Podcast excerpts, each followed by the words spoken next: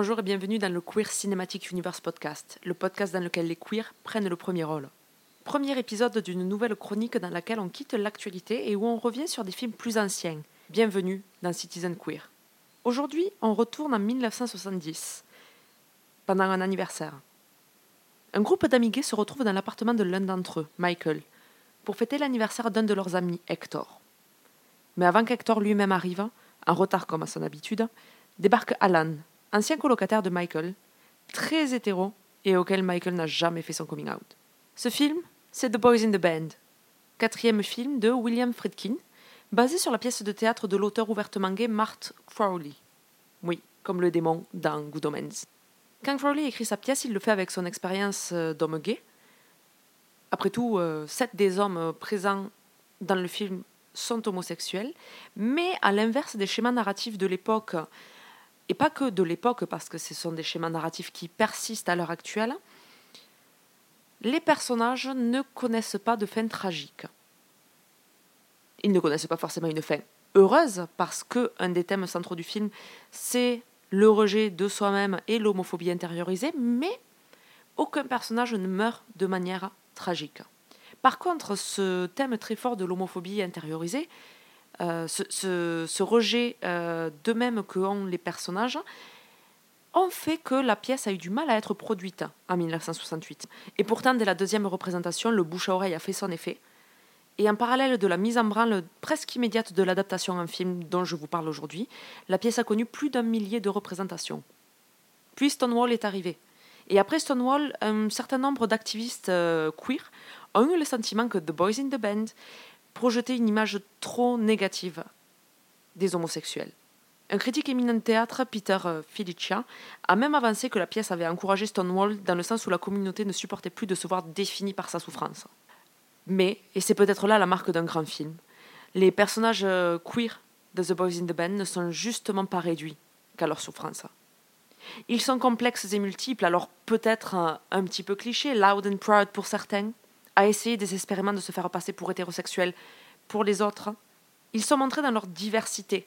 L'arrivée imprévue d'un homme hétérosexuel dans la fête agit comme euh, élément perturbateur parce qu'il représente la société et le regard de la société hétéronormative. Partant de là, chaque homme autour de lui va prendre le parti soit d'assumer sa sexualité, soit justement d'aller contre elle. On est devant un vrai bon film, réalisé d'une main de maître. Et il est important de se rappeler de ce genre de film à une époque où on cherche absolument de la représentation et où elle peut parfois prendre le pas sur la qualité. Ce qu'il fait avec l'homosexualité et son rejet, ici, Friedkin, il l'a aussi fait dans d'autres films sur d'autres thématiques. C'est quelque chose qui lui est cher, d'aller chercher ce qui torture les gens au plus profond d'eux-mêmes. The Boys in the Band est presque un huis clos, ce qui permet, en deuxième partie du film, de faire monter la tension de manière très très efficace c'est dans cette deuxième partie du film justement que les clichés tombent et que le film prend toute sa puissance et son ampleur, parce que le contraste est créé entre les clichés qui nous étaient présentés et l'humain derrière. En regardant ce film pour la première fois, j'ai vraiment eu l'impression de découvrir une grande œuvre, mais aussi une œuvre douloureuse qui savait taper là où ça faisait mal, et qui faisait appel à des parties de moi intimes et pas forcément les plus reluisantes. C'est un film qui m'a beaucoup marqué quand je l'ai vu, et c'est un film que je n'ai toujours pas revu, en fait. Je vous en parle ici aujourd'hui de mémoire. C'est une œuvre extrêmement difficile à regarder parce qu'elle appuie sur tous ces questionnements qu'on peut avoir quand on n'est pas hétérosexuel. Elle fait appel à ce qu'il y a de plus intime, c'est-à-dire l'acceptation de soi-même. Et peu importe, je pense, le stade où on en est de cette acceptation, le film peut faire écho à des choses très très douloureuses. Il y a des films oubliés par l'histoire, des films qui n'ont jamais eu la reconnaissance qu'ils auraient peut-être mérité. William Friedkin est un grand nom du cinéma et The Boys in the Band n'est pas est loin d'être même un de ses films les plus connus. Des bons films, des très bons films bien faits avec des représentations intéressantes, il y en a de plus en plus, heureusement. Mais il y en a eu des plus anciens, parfois réalisés comme ici par de grands réalisateurs. Et la question de la représentation au cinéma est très complexe. Je peux comprendre les gens qui estiment que c'est un film daté, les gens qui en ont marre de voir des personnages queer réduits à leur souffrance. Donnez-nous des comédies romantiques, effectivement, allez-y, faites-vous plaisir. Mais la représentation queer au cinéma, elle est très variée, très complexe. Et des fois, elle se trouve dans des petits recoins cachés, souvent même.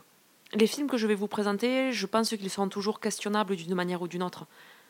Parce qu'en termes de représentation, rien ne peut être parfait. Mon but avec The Queer Cinematic Universe podcast et avec cette, cette chronique Citizen Queer, c'est de vous présenter des films qu'on a un peu ou beaucoup oubliés. C'est de mettre en lumière une histoire de la représentation queer au cinéma, avec ce qu'elle a de bon et ce qu'elle a de mauvais. Même si on va essayer de se concentrer quand même sur le bon.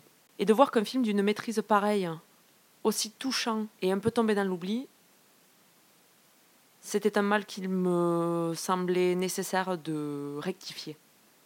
The Boys in the Band, c'est un film qui a vieilli et qui est daté.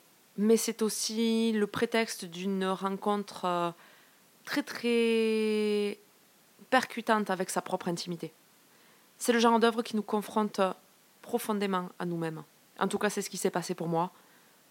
Et c'est pour ça que je n'ai de cesse, depuis que je l'ai vu, de parler de ce film.